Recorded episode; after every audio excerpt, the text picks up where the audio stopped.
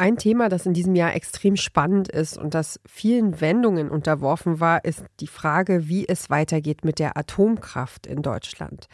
Wir hier vom Klimapodcast bei Detektor FM kommen an diesem Thema natürlich nicht vorbei und das wollen wir auch nicht. Und deshalb gibt es in diesem Podcast eine vierteilige Serie rund um die Atomkraft. Vergangene Woche ging es um Emotionen, dass Gefühle in der Atomkraftdebatte nicht nur eine Rolle spielen, sondern dass sie auch helfen können, einander besser zu verstehen. Das war das Fazit der letzten Folge. Und in dieser Woche gucken wir auf die Proteste gegen Kernenergie. Denn fast so lange wie in Deutschland Atomkraft genutzt wird, gibt es auch schon Leute, die dagegen sind. Die Anti-Atomkraftbewegung ist dieses Jahr 50 Jahre alt geworden. Eigentlich wollten die Atomkraftgegnerinnen ihre Erfolge der letzten Jahrzehnte groß feiern. Dafür hatte die Initiative ausgestrahlt, zu einer Fahrradtour eingeladen, über mehr als 1000 Kilometer Strecke. Die Tour ist ursprünglich als eine Art Triumphzug gedacht gewesen, um den Ausstieg Deutschlands aus der Atomkraft zu feiern. Dann ist sie zu einer Protesttour geworden. Die Atomkraftgegnerinnen haben an verschiedenen Stationen gegen die Laufzeitverlängerungen demonstriert. Aber wie hat der Widerstand eigentlich angefangen? Warum und wie hat es sich angefühlt, Teil dieser Bewegung zu sein? Darum geht es in dieser Folge. Ich bin Ina Lebetjew und ich sage Hi und schön, dass ihr da seid. Mission Energiewende. Der Detektor FM Podcast zum Klimawandel und neuen Energielösungen. Eine Kooperation mit Lichtblick, eurem Anbieter von klimaneutraler Energie für zu Hause und unterwegs. Man muss einen unfassbar langen Atem haben. Das ist nicht mit, äh, ich mache da mal zwei Jahre mit und dann wird alles gut, sondern es geht um Jahrzehnte. Das sagt Susanne Kamin. Sie hat mehr als 20 Jahre lang gegen Atomkraft protestiert. Einen langen Atem hat auch die Anti-Atomkraftbewegung als Ganzes bewiesen. Immerhin gibt es sie schon seit mehr als 50 Jahren. Wir wollen uns die Bewegung heute mal genauer anschauen. Ich sage wir, denn ich bin wie immer nicht alleine im Studio. Meine Kollegin Alea Rentmeister ist auch da. Hi Alea. Hallo Ina. Wir haben uns ja ein bisschen eingegraben in das Thema, also du noch mehr als ich, und dabei festgestellt, man könnte locker zehn oder mehr Folgen dazu machen, so viel Material gibt es. Ja, es gibt wahnsinnig viel Material und äh, es ist gar nicht so einfach, 50 Jahre Protest in eine Folge zu packen. Deshalb haben wir uns entschieden, das Ganze ein bisschen einzugrenzen und äh, deshalb geht es in dieser Folge nur um die Proteste gegen die zivile Nutzung von Atomkraft, also Atomkraft, um Strom zu erzeugen. Denn neben der Anti-Atomkraftbewegung gibt es ja auch noch die Friedensbewegung und die hat vor allem die militärische Nutzung von Atomkraft im Blick, also Atomwaffen. Teilweise waren Menschen in beiden Bewegungen aktiv, die Bewegungen überlappen sich also gegenseitig. Zeitlich gesehen sprechen wir in dieser Folge über die Hochphase der Anti-Atomkraftbewegung, nämlich über die 1970er und 80er Jahre. Okay, das ist erstmal eine ganz wichtige Unterscheidung. In dieser Folge spielen ja drei Orte die Hauptrolle, nämlich Wiel in Baden-Württemberg, Gorleben in Niedersachsen und Wackersdorf in Bayern. Jeder dieser drei Orte hat eine ganz eigene Geschichte und zeigt trotzdem irgendwie das große Ganze auf. Mm, aber bevor wir auf konkrete Beispiele zu sprechen kommen, brauchen wir vielleicht auch erstmal einen kurzen Abriss, wie das mit der Atomkraft in Deutschland eigentlich angefangen hat. Und genau das hat unsere Kollegin Lara-Lena Götte mal zusammengefasst. In Atomkraftwerken wird Strom durch Kernspaltung erzeugt. Entdeckt wird dieses Phänomen Ende der 1930er Jahre. Kurz vor Weihnachten 1938 führen die Chemiker Otto Hahn und Friedrich Strassmann das Experiment durch, das zur Entdeckung der Kernspaltung führen wird. Sie beschießen eine Uranprobe mit Neutronen. Damit weisen sie nach, dass man Uranatome spalten kann. Und sie beobachten, dass dabei eine riesige Menge an Energie freigesetzt wird. Wie das Ganze funktioniert, das verstehen die beiden aber erst mit der Hilfe von Lise Meitner. Die Physikerin liefert einige Monate später die theoretische Erklärung für die Kernspaltung. Zuerst wird die Kernspaltung vor allem militärisch erforscht und genutzt. Trauriger Höhepunkt im August 1945. Im Abstand von nur wenigen Tagen wirft das US-amerikanische Militär Atombomben über den japanischen Städten Hiroshima und Nagasaki ab. Damit wollen die USA Japan zur Kapitulation im Zweiten Weltkrieg zwingen. Zehntausende Menschen sterben augenblicklich. Hunderttausend Überlebende haben mit schweren Folgen zu kämpfen. Erst Anfang der 1950er Jahre beginnt man, die Kernspaltung zivil zu nutzen.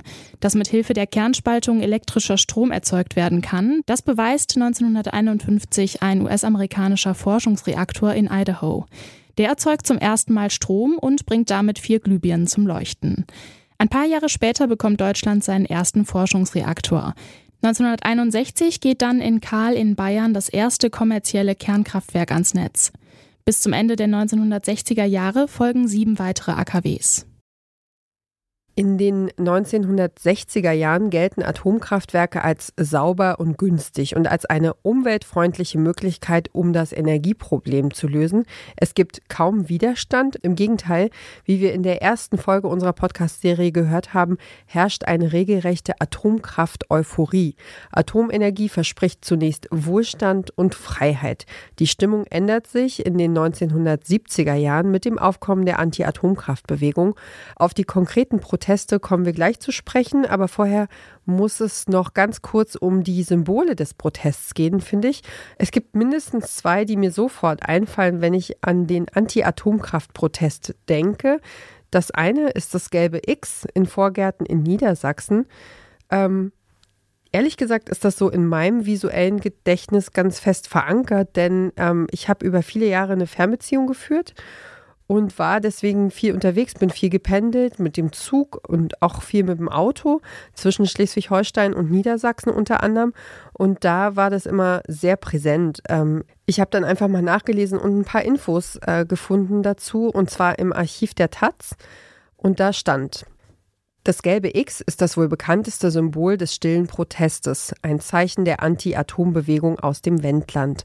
Als 1995 der erste Castor-Behälter mit Brennelementen in das Zwischenlager in Gorleben rollte, wurde das für die Menschen in Lüchow-Dannenberg zum Tag X. Das X soll außerdem an den Slogan Wir stellen uns quer erinnern und die Farbe Gelb ist abgeleitet vom Radioaktiv-Warnhinweis. Ja, und das zweite Symbol, das mir da einfällt, ist natürlich der, dieser Aufkleber mit der, mit der Sonne drauf. Ja, an den musste ich sofort denken. Also genau an diese rote lachende Sonne auf knallgelbem Hintergrund. Das ist eines der bekanntesten Logos der Welt und eben das Symbol der Anti-Atomkraft-Bewegung.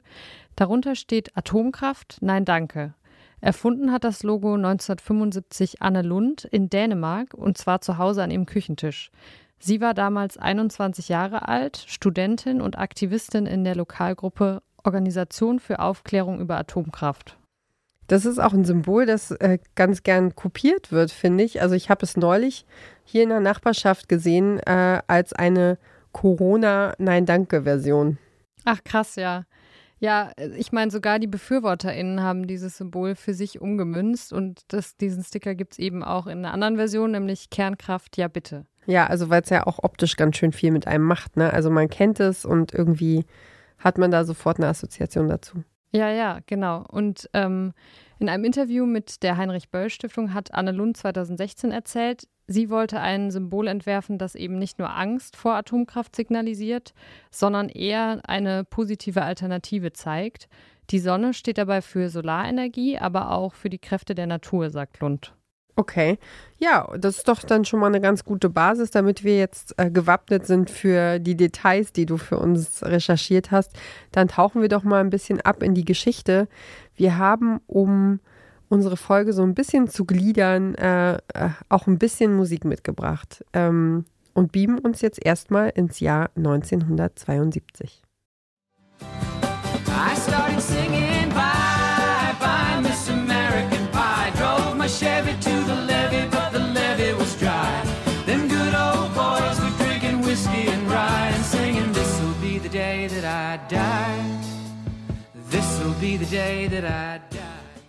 1972 soll in Breisach in Baden-Württemberg ein Atomkraftwerk gebaut werden.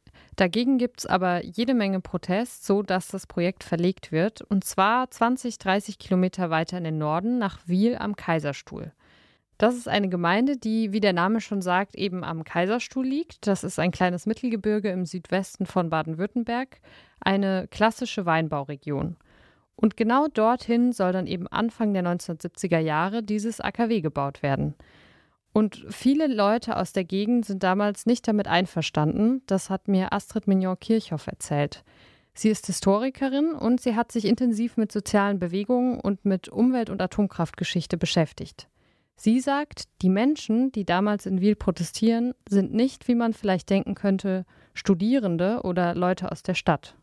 Ganz im Gegenteil, das sind die Weinbauern aus der Gegend. Also das sind tendenziell Leute wie du und ich, Familienväter, Familienmütter, wahrscheinlich auch eher traditionsbewusst, die äh, protestieren und da mit ihren Traktoren auf Demos gehen und sagen, wir lassen uns doch hier nicht irgendwie unsere Gegend äh, kaputt machen. Wir, sind Weinbauern und es ist viel zu gefährlich und ähm, wir möchten das nicht.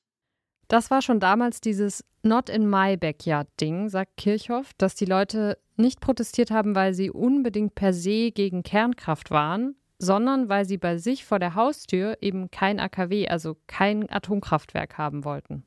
Erstmal sind es Leute aus der direkten Umgebung und äh, die nie in ihrem Leben vorher auf einer Demos gewesen sind und ganz normal politisierte Menschen sind, die Radio hören oder Fernsehen schauen und, sich, oder Zeitung lesen und quasi politisiert werden dadurch, dass sie ihren Lebensbereich bedroht sind von äh, und vor allem auch wirtschaftlichen Lebensbereich äh, von einem Kernkraftwerk, das sie in ihrer Umgebung nicht haben wollen.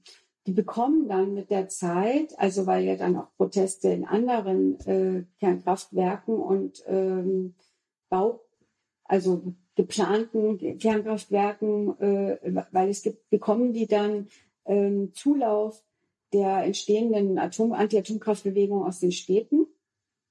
Und dann da gibt es auch sehr schöne Fotografien von jungen Menschen mit langen Haaren, die äh, diskutieren mit irgendwelchen Bäuerinnen und Bauern und sich irgendwie dadurch verständigen müssen, weil sie niemals vorher was miteinander zu tun hatten, aber ganz plötzlich an einen Strang ziehen weil sie ein ähnliches Ziel haben. Es sind also sehr unterschiedliche Menschen, die da zusammenkommen im Protest. Was Astrid Mignon-Kirchhoff auch erzählt hat und was ich ziemlich spannend finde, ist, dass Frauen in der Anti-Atomkraftbewegung eine wichtige Rolle gespielt haben.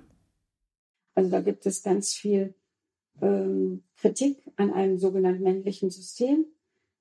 Ja, wie, wie man jetzt auch immer dazu stehen möchte, aber dass das gebrandmarkt wird, diese Art von Technik als männlich. Und dass Frauen auch das Gefühl hatten, sie sind für den Haushalt und die Kinder und die Ernährung zuständig. Und das ging ja dann plötzlich gar nicht mehr. Also, dass man sich gesagt hat, wenn alles verstrahlt ist, was soll ich überhaupt meinen Kindern zu essen geben? Es hat sich damals übrigens die Mütter gegen Atomkraft äh, gegründet. Die gibt es heute noch. Aber die sind genau, haben die sich im Mai 86 gegründet und die sind schon, die sind zwar hauptsächlich in Bayern und im Süden aktiv, gibt es aber auch in anderen Bundesländern. Astrid Mignon-Kirchhoff hat mit Frauen gesprochen, die bei den Müttern gegen Atomkraft aktiv sind oder waren und sagt, die selber sehen sich nur als Anti-Atomkraftgegnerinnen. Ich habe die ja befragt, ja.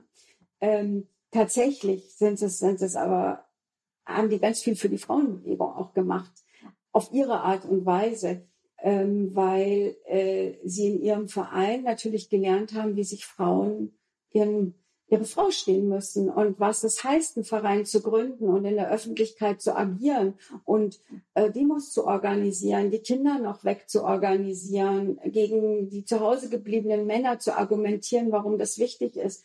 Die werden in der Öffentlichkeit angegriffen, sie sollen gefälligst hinter ihrem Herd bleiben und dagegen Argumente zu finden, also äh, sich da im Prozess sozusagen zu emanzipieren. Das sieht man an den äh, Mütter gegen Atomkraft wunderbar. Also mich wundert das nicht, dass Mütter da einen besonderen Antrieb, eine neue Energie entwickeln zu der Zeit, wenn, also ich finde, wenn die eigenen Kinder noch so Phantome sind sozusagen, äh, dann ist es natürlich schwer für diese vage Vorstellung von der nachfolgenden Generation etwas zu erkämpfen, finde ich. Aber wenn du dann eben in diese kleinen Gesichter guckst und noch dazu eine Gefahr vor der Haustür auftaucht, dann werden, glaube ich, echt Instinkte geweckt und tief verborgene Kräfte auch freigesetzt. Ich kann mir vorstellen, dass man dann einfach macht, was sich richtig anfühlt. Ähm, und auch wenn das vielleicht ein bisschen zu weit führt, aber ich muss dabei auch an die Mütter in Iran und in der Ukraine denken aktuell. Deren Leid und deren Schicksal geht mir doch ziemlich unter die Haut. wobei ich natürlich äh, auch sagen muss, dass auch, äh, dass es auch Vätern so geht, die eine enge Bindung zu ihren Kindern haben. Also es gibt kein Müttergehen in dem Sinne, ähm, dass nur Frauen das so empfinden. Aber ich kann es nachfühlen, warum man sich für seine, für die Zukunft der eigenen Kinder einsetzt. Das ist ja pure Biologie im Grunde. Mhm. Also ich kann es nicht aus eigener Erfahrung nachfühlen, aber es klingt schon sehr schlüssig, dass man da irgendwie dann in Sorge ist um die Menschen, für die man ja verantwortlich ist und die man in die Welt gesetzt hat und für die man sich das Beste wünscht. Okay, dann machen wir die Klammer jetzt einfach wieder zu und sprechen weiter über Wiel. Wie geht es da weiter? Ja, dort versuchen die GegnerInnen des Atomkraftwerks damals den Bau gerichtlich stoppen zu lassen, allerdings ohne Erfolg.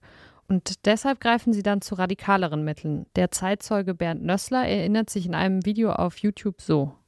Im Februar 1975 wurde dann im Wieler Wald mit den Abholzarbeiten begonnen mit dem Bau und in der Not haben dann einige Bewohner der Region, besonders Frauen, die Baumaschinen besitzt und die beginnenden Baumaßnahmen gestoppt. Eine Gruppe aus WinzerInnen und BäuerInnen besetzt damals spontan den Bauplatz, um zu verhindern, dass die Bauarbeiten weitergehen. Und diese Besetzung, die dauert dann gut neun Monate. Neun Monate, das kann man sich ja kaum vorstellen. Ja, tatsächlich. Also es ist super lang und die Platzbesetzung in Wiel als Protest gegen ein Atomkraftwerk, das ist damals für alle Seiten neu. Also später ist so eine lange Platzbesetzung nicht mehr möglich, weil die Polizei in den Jahren danach viel härter gegen solche Proteste vorgeht. Das hat mir die Historikerin Janine Gaumer berichtet. Ich nenne das jetzt mal wertneutral einen Lerneffekt äh, des Staates, weil man in Wiel damals 1975 diese Platzbesetzung ja nicht hat aufhalten können oder wollen. Ebenfalls gab es ja neun Monate lang eine Platzbesetzung dort, die auch die Bauarbeiten wirklich konkret verzögert hat. Ähm, und sozusagen, es ist, ist, oft in der Forschung beschrieben worden als ein äh, Lernergebnis, das man in den darauf folgenden Konflikten in Bruckdorf und Gronde und dann eben auch in Wackersdorf ähm, wesentlich restriktiver von vornherein gegen jegliche Art von Platzbesetzung und gegen jegliche Art von Demonstrationen dann vorgegangen ist. Aber in Wiel ist die Platzbesetzung erfolgreich. Die Landesregierung in Baden-Württemberg beginnt schließlich mit den BesetzerInnen zu verhandeln und sichert ihnen einen vorläufigen Stopp des Baus zu. In den nächsten Jahren geht es noch hin und her. Offiziell wird das Projektvorhaben des RKWs in Wiel erst 1994 als für beendet erklärt. Okay, aber ja, krass. Also da hat der lange Atem dann auf jeden Fall Erfolg gehabt irgendwann. Am Ende schon, ja. Ja, sehr, sehr, sehr viel Zeit, die da ins Land gegangen ist. Ja, ja, viele Jahre.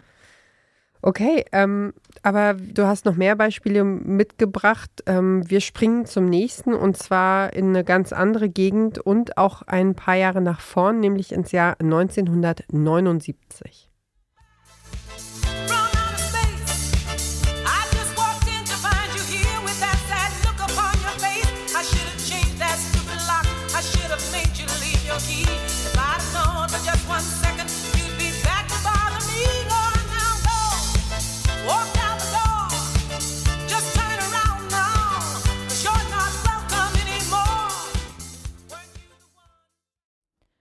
Ein anderer wichtiger Ort des Protests ist Gorleben. Gorleben und die Region Wendland sind für viele Menschen quasi ein Synonym für Anti-Atomkraft-Proteste geworden.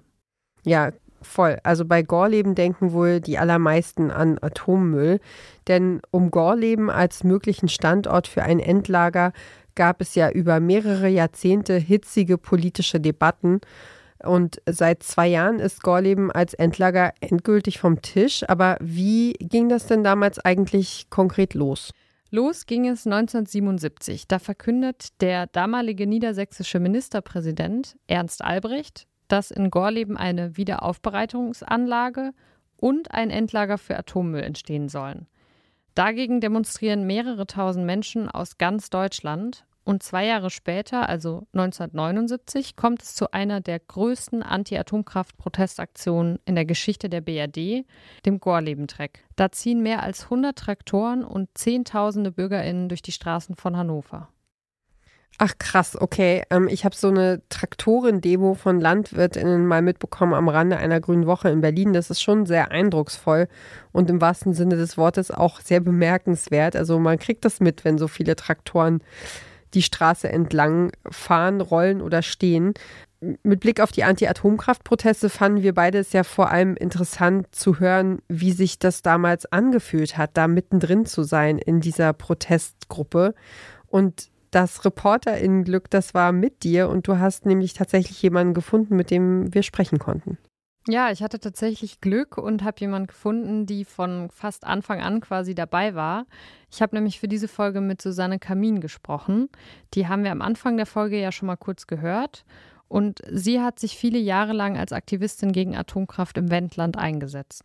Und da hat sie natürlich auch super viel zu erzählen. Deswegen räumen wir ihr hier in dieser Folge auch extra viel Raum ein, weil es wirklich spannend ist, was sie da erlebt hat alles. Ja, es ist super spannend. Und klar, Susanne Kamin ist gegen Atomkraft. Weil es gefährlich ist, ganz einfach. Es ist eine Technologie, die der Mensch nicht beherrschen kann. Kamin ist in Lüchow-Dannenberg in Niedersachsen geboren, etwa 20 Kilometer von Gorleben entfernt. Sie kommt im Frühjahr 1979 im Alter von 22 Jahren konkret mit dem Thema Atomkraft in Berührung. Damals sind die Landwirte aus Lüchow-Dannenberg nach Hannover gefahren mit ihren Treckern. Das ist der berühmte Gorleben-Treck und der hat mich eben für diese Sache sensibilisiert. Und ich habe mich entschieden, mich dann eben mit einzuklinken. Es hat mich einfach zutiefst beeindruckt, dass Menschen, die sich vorher im Grunde nie irgendwie politisch engagiert haben oder mit Umweltthemen befasst haben, gleich so vehement auf die Straße gehen und ähm, sowas Beeindruckendes auf die Beine stellen, wie diesen Gorleben-Treck. Und da habe ich gedacht, jo, da mache ich mit. Susanne Kamin ist dann in die Bürgerinitiative Lüchow-Dannenberg eingetreten und ist insgesamt acht Jahre lang deren Vorsitzende. Außerdem ist sie damals auch in der bäuerlichen Notgemeinschaft Landwirte gegen Gorleben aktiv. Auch in Gorleben demonstrieren damals sehr unterschiedliche Menschen gemeinsam gegen Atomkraft, hat mir Kamin erzählt. LandwirtInnen, Studierende aus der Stadt, junge und alte Menschen.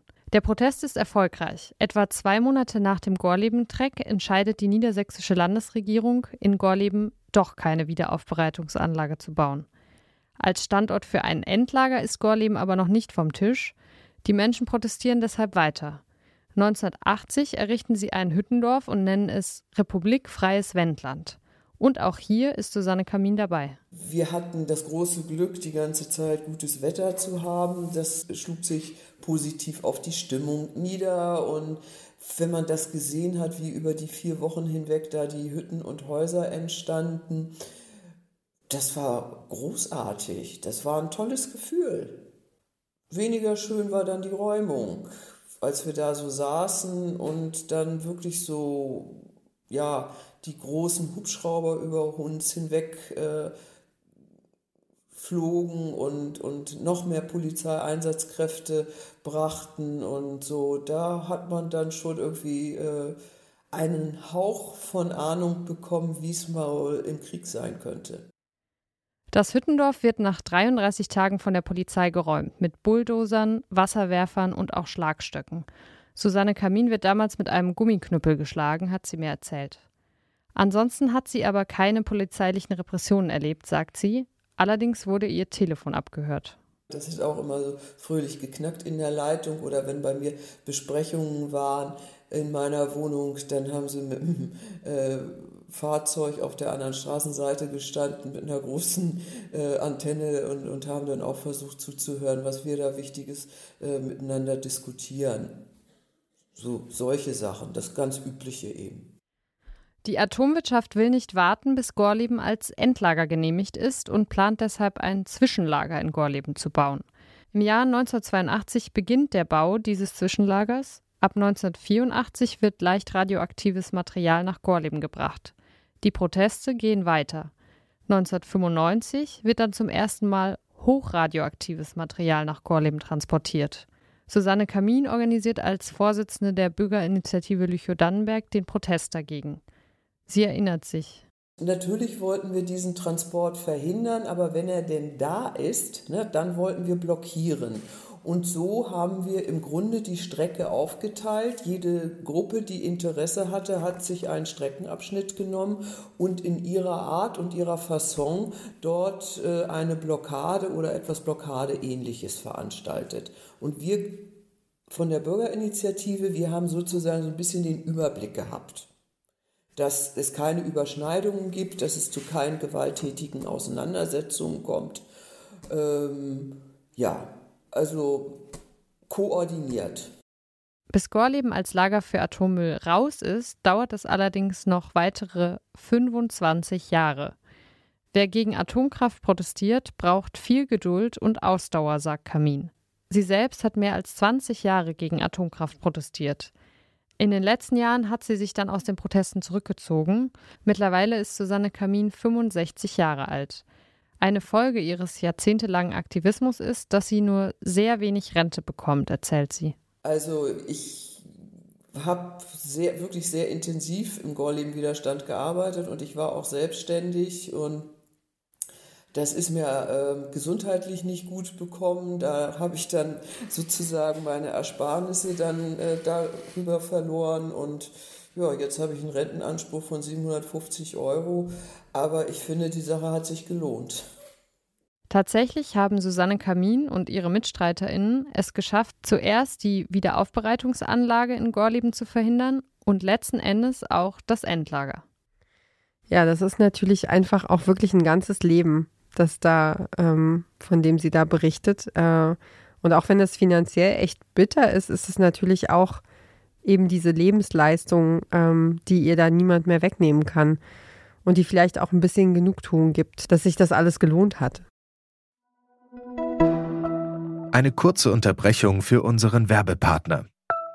Euer Laptop läuft mit 100% Ökostrom, eure Heizung mit klimaneutraler Wärme, in der Garage lädt euer Auto und auf dem Dach erzeugt ihr euren eigenen Solarstrom. Klingt nach Zukunftsmusik, ist aber jetzt schon leicht zu haben. Bei Lichtblick bekommt ihr alles, was ihr für einen klimaneutralen Lebensstil braucht. Jetzt einfach wechseln zu Deutschlands größtem Ökostromanbieter.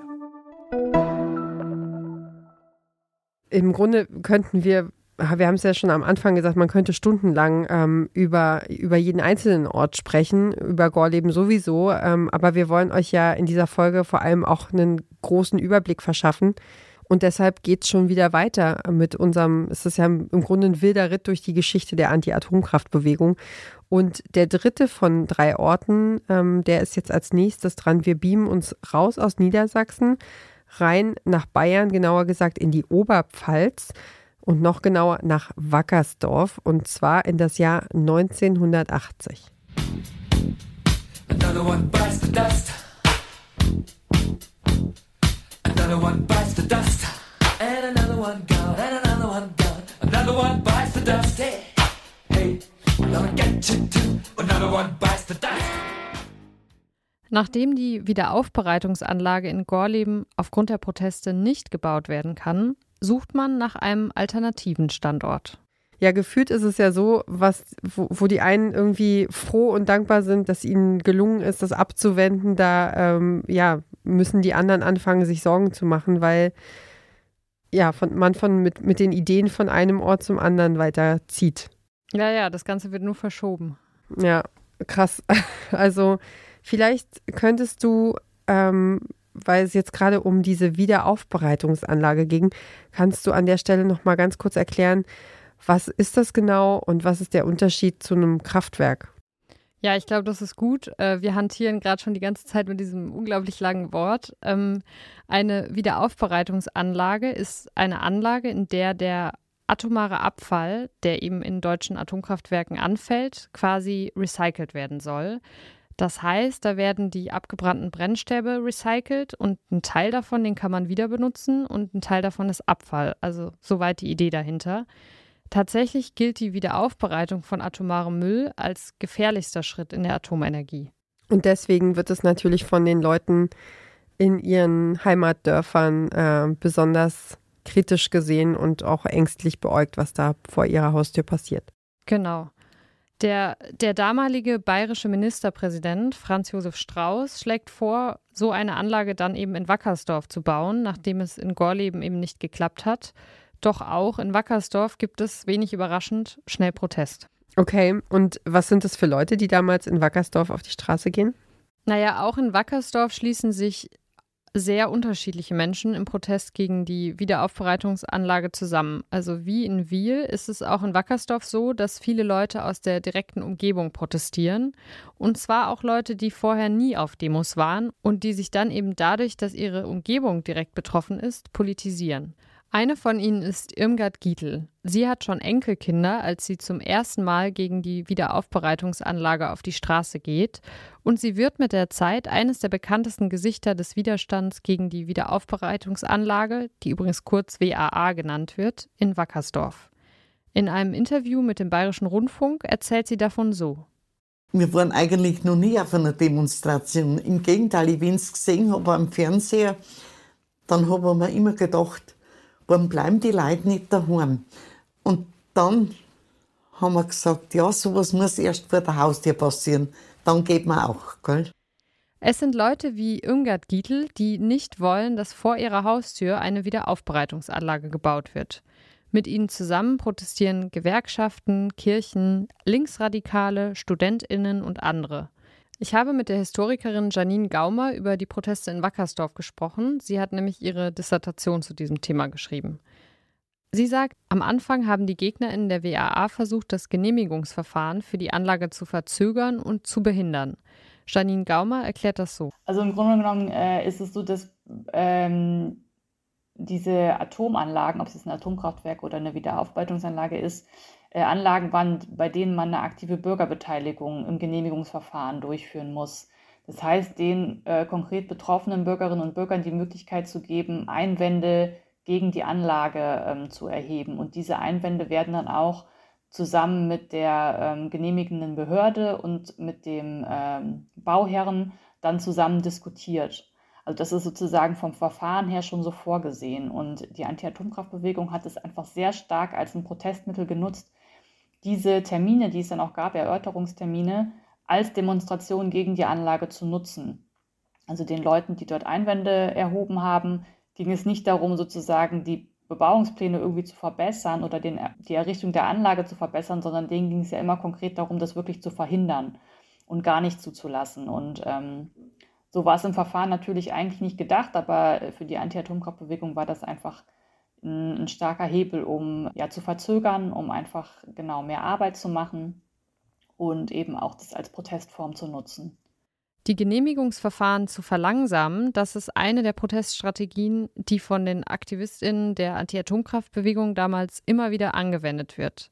Gaumer sagt, Wackersdorf ist ein besonders eindrucksvolles Beispiel, denn da wurden bei einem der Anhörungsverfahren 800.000 Einwände gestellt. Oh krass, da, ähm, da steckt Kraft dahinter. Das sind echt verdammt viele, ne? Ja, und das ist auch innerhalb der Anti-Atomkraftbewegung eine Rekordzahl, sagt Janine Gaumer.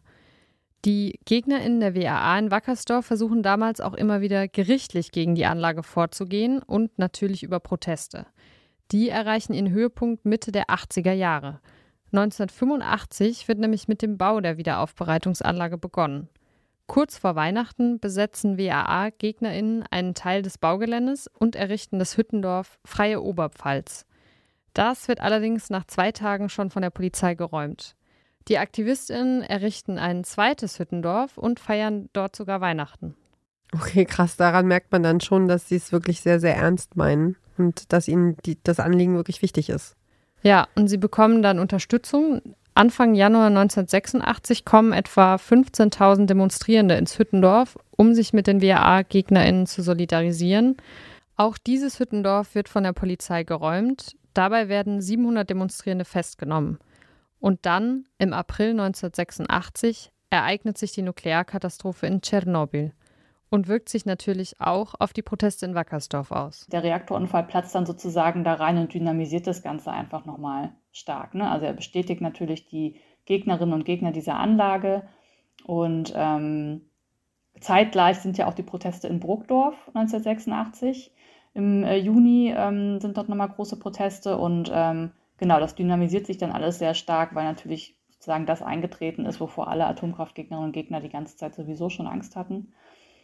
Ähm, genau, es ist aber umgekehrt nicht der Auslöser. Also es ist schon ein Auslöser für bestimmte Proteste, aber sozusagen die Proteste vor Ort an diesen Bauplätzen in Wackersdorf und Bruckdorf, die liefen auch schon. Also sozusagen, die sind nicht durch die Reaktorkatastrophe dann ausgelöst worden. Also es ist sozusagen, genau, ähm, verstärkt das Ganze einfach nochmal stark und führt auch dazu, dass sich sehr viele neue Initiativen nochmal gründen, die sich dann auch in diese Proteste einschalten. Also so spezielle Mütterinitiativen, die sich als Mütter zusammenschließen ähm, oder auch ähm, ja, ja, so Institute wie das Umweltinstitut in München hat sich nach dem Reaktorunfall in Tschernobyl gegründet und äh, die schalten sich dann natürlich auch dort ein. Also es kommen sozusagen nochmal viele, viele Initiativen neu hinzu, die diese ganze Bewegung nochmal verstärken.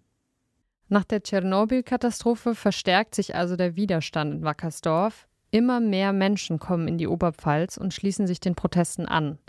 Immer öfter kommt es dabei zu Zusammenstößen zwischen Demonstrierenden und der Polizei. Dazu nochmal Janine Gaumer. Die Polizei ist ähm, am Bauzaun selber sehr ähm, militärisch, ist jetzt vielleicht ein bisschen äh, zu viel gesagt, aber ist ähm, ja, sehr hart gegen die Demonstrierenden vorgegangen. Also es gab ähm, Wasserwerfer, die gegen die Demonstranten eingesetzt worden sind. Ähm, es ist zum Teil mit Hubschraubern über die ähm, Demonstrierenden hinweggeflogen und das sind dann so, ja, so, das waren so Gaskartuschen eigentlich, also wo Tränengas dann rauskam, was mitten in die äh, Protestmenge sozusagen reingeworfen wurde. Genau, es gab 1987 einen Einsatz, wo eine Berliner Polizeieinheit ähm, sehr stark mit Schlagstöcken auf die Demonstrierenden losgegangen ist. Ähm, da hat es auch viele Medienberichte drüber gegeben. Es ist äh, sehr stark kritisiert worden. Also es waren zum Teil sehr harte Polizeieinsätze, ähm, die darauf ausgelegt waren, das war wohl die Strategie, eben diesen ähm, zum Teil selbstgewalttätig vorgehenden autonomen Gruppen halt schnell Einhalt gebieten zu können. Und das hat aber äh, sozusagen eben auch viele andere getroffen und ähm, hat auch insgesamt, muss man sagen, nicht, nicht sonderlich gut funktioniert, weil es halt eben sich so gegenseitig dann aufgeschaukelt hat. Die Proteste, die dauern dann noch vier Jahre, auch wenn sie nicht die ganze Zeit in dieser Intensität weitergehen. Im Mai 1989 wird dann der Bau der Wiederaufbereitungsanlage ausgesetzt. Die Betreibergesellschaft DWK ordnet den endgültigen Baustopp an. Sie räumt ein, dass man gegen den Willen der Bevölkerung die Anlage nicht errichten könne.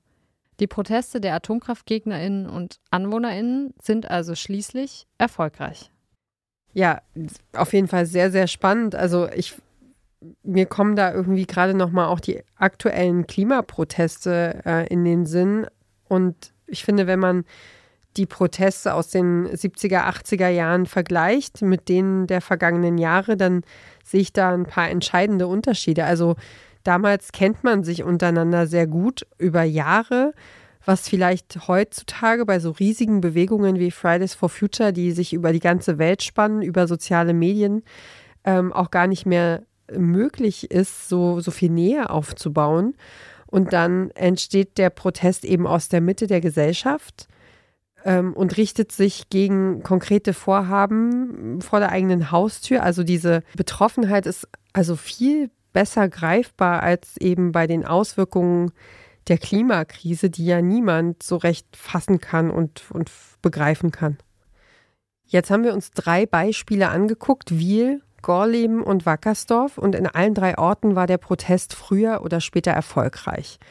Aber das ist ja nur ein Ausschnitt der Wirklichkeit. Wir wollen ja auch nicht den Eindruck erwecken, dass äh, die Kämpfe der Anti-Atomkraftbewegung ein einziger Durchmarsch waren und irgendwie ja mit, mit einem Fingerschnipp erledigt. Denn es gab aus Sicht der AktivistInnen natürlich auch Niederlagen, oder? Ja, genau, die gab es auch. Ein Beispiel dafür ist Brockdorf in Schleswig-Holstein. Da sollte ein Kernkraftwerk gebaut werden und auch dort gab es massive Proteste mit teilweise bis zu 100.000 Menschen. Und trotzdem ist das AKW 1986 ans Netz gegangen und zwar als erstes in Deutschland nach der Katastrophe von Tschernobyl. Das ist wahrscheinlich nicht leicht auf den Punkt zu bringen, aber ich versuche es trotzdem, ähm, dir, dir das abzuringen. Wenn wir jetzt nochmal auf die ganze Bewegung gucken, kannst du in irgendeiner Form sagen, was damals beim Kampf gegen Atomkraftwerke in Anführungsstrichen funktioniert hat? Naja, die AktivistInnen in der Anti-Atomkraftbewegung haben ja unterschiedliche Strategien verfolgt. Da gab es zum einen eben riesige Demonstrationen und Platzbesetzungen Und dann haben AtomgegnerInnen sich aber auch andere Wege gesucht und eben zum Beispiel versucht, die Genehmigungsverfahren zu beeinflussen oder auch vor Gericht gegen AKWs und Wiederaufbereitungsanlagen zu klagen. Tatsächlich war der gerichtliche Weg für die AktivistInnen oft erfolgreicher als die Proteste, sagt Janine Gaumer. Also in Wiel zum Beispiel ist es letztendlich eine Gerichtsentscheidung, ähm, die diesen Bau, die, die, die verhindert, dass dieses Atomkraftwerk weitergebaut wird. Und das gilt in anderen Fällen auch. Also ich finde das ganz interessant zu sehen, dass es nicht, dass nicht die Atomkraftwerke, wo es die meisten Proteste gegeben hat, dann auch nicht gebaut werden. So ist es nämlich gar nicht. Also gerade in Gronde, Bruckdorf, die AKWs liefen ja sehr lange. Genau deshalb lohnt es sich zu fragen, wie viel Impact die Bewegung als Ganzes überhaupt hatte. Die Historikerin Astrid Mignon-Kirchhoff schätzt das so ein. Die bundesdeutsche äh, Anti-Atomkraftbewegung ist wahrscheinlich die aktivste weltweit. Und trotzdem haben wir so und so viele Kernkraftwerke, sodass wir jetzt erst dieses Jahr und eigentlich erst nächstes Jahr langsam immer, also ganz aussteigen. Da habe ich mich immer gefragt, was, was heißt das eigentlich für diese Bewegung? Wenn die es nicht geschafft hat in diesen 40 Jahren, dass es, dass man aussteigt, also vor 2022, 2023. Also die eigentlichen mittelbaren Gründe waren dass man wirklich aktiver geworden ist, waren Tschernobyl und dann Fukushima, würde ich sagen. Also die unmittelbaren. So. Äh, aber mittelbar, äh, ich beantworte jetzt meine eigene Frage, äh, würde ich schon sagen, dass die ähm, Atomkraftbewegung weltweit äh, als eine der sozialen Bewegungen wichtig war, weil ich denke, dass sich unser Wertesystem verändert hat. Ja, also darüber haben wir in, in unserer ersten Folge der Atomkraftserie hier bei Mission Energiewende auch berichtet. Letzten Endes war es die Reaktorkatastrophe von Fukushima, die die damalige deutsche Regierung wachgerüttelt hat und zur Entscheidung geführt hat, aus der Atomkraft auszusteigen. Also vorerst zumindest. Das stimmt. Und trotzdem, die Anti-Atomkraftbewegung hat die deutsche Gesellschaft verändert. Sie hat wie wir gerade von Kirchhoff gehört haben, mehr Bewusstsein dafür geschaffen, wie wir als Gesellschaft mit der Umwelt umgehen. Das wertet auch die Aktivistin Susanne Kamin als Erfolg. Ich finde, wir haben die äh, Bevölkerung nicht nur hier in der Region, sondern bundesweit und sensibilisiert für dieses Thema Atomkraft. Sonst würde es in Europa äh, noch ganz anders aussehen. Also insofern waren wir da verdammt erfolgreich. Mir ist da ein Ton aus einer Doku über Wackersdorf im Ohr geblieben, und zwar von Irmgard Gietl, die wir ja vorhin schon mal gehört haben und die schon Oma war, als sie sich den Protestierenden gegen die WAA in Wackersdorf angeschlossen hat. Wir haben aus denen gelernt, ich es ja ganz ehrlich, wir haben immer gemeint, wir haben bloß Verpflichtungen dem Staat gegenüber. Na, wir haben auch Rechte und das haben wir vorher gar nicht gewusst dass wir auch Rechte haben. Ein Recht zum Demonstrieren, zum spontan Demonstrieren. Das haben wir vorher nicht gewusst. Wir hätten uns auch nicht traut. Aber wie gesagt, aus diesen Leuten haben wir schon gelernt. Ja. Menschen haben sich rausgetraut, sind politisch geworden, haben sich emanzipiert. Und aus der Bewegung ist dann eine Partei entstanden, Bündnis 90 Die Grünen. Die Partei ist Anfang der 1980er Jahre gegründet worden, und zwar von Friedensaktivistinnen, Umweltschützerinnen, Linken und von Mitgliedern der Anti-Atomkraftbewegung. Tja, das ist natürlich mit Blick auf die aktuelle Situation schon irgendwie paradox, dass die Grünen als Regierungspartei nun genötigt waren, die Verlängerung der Laufzeit mitzutragen und dann eben mit Robert Habeck ausgerechnet ein grüner Wirtschafts- und Klimaminister verkündet, wir machen doch noch ein bisschen weiter mit der Atomkraft. Das zeigt auf jeden Fall einmal mehr, wie komplex das Thema Atomkraft tatsächlich ist. Und damit war es das mit der zweiten Folge unserer vierteiligen Serie zur Atomkraft in Deutschland. Meine Kollegin Alea Rentmeister hat dafür mit der Aktivistin Susanne Kamin und mit den Historikerinnen Janine Gaumer und Astrid Mignon-Kirchhoff über die Geschichte der Anti-Atomkraftbewegung gesprochen. Danke für deine Recherche, Alea. Sehr gerne. Und unsere Serie geht natürlich weiter. In der kommenden Woche gucken wir uns an, wie Atomkraft genau funktioniert und klären ein paar Grundbegriffe, die herumschwirren, wenn es um das Thema geht. Ja, und übrigens, wir freuen uns sehr, wenn ihr Mission Energiewende auf Instagram folgt.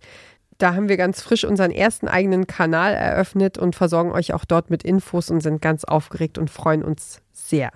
Ansonsten bleibt mir nur zu sagen, vielen Dank fürs Zuhören. Wir wissen, das war mal wieder ein Riemen von uns, aber es sind einfach so viele wichtige, spannende Themen, dass wir euch ähm, auch die vielen GesprächspartnerInnen nicht vorenthalten wollen.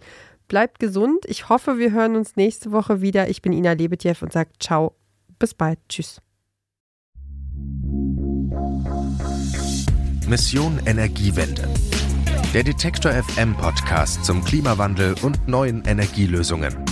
Eine Kooperation mit Lichtblick, eurem Anbieter von klimaneutraler Energie für zu Hause und unterwegs.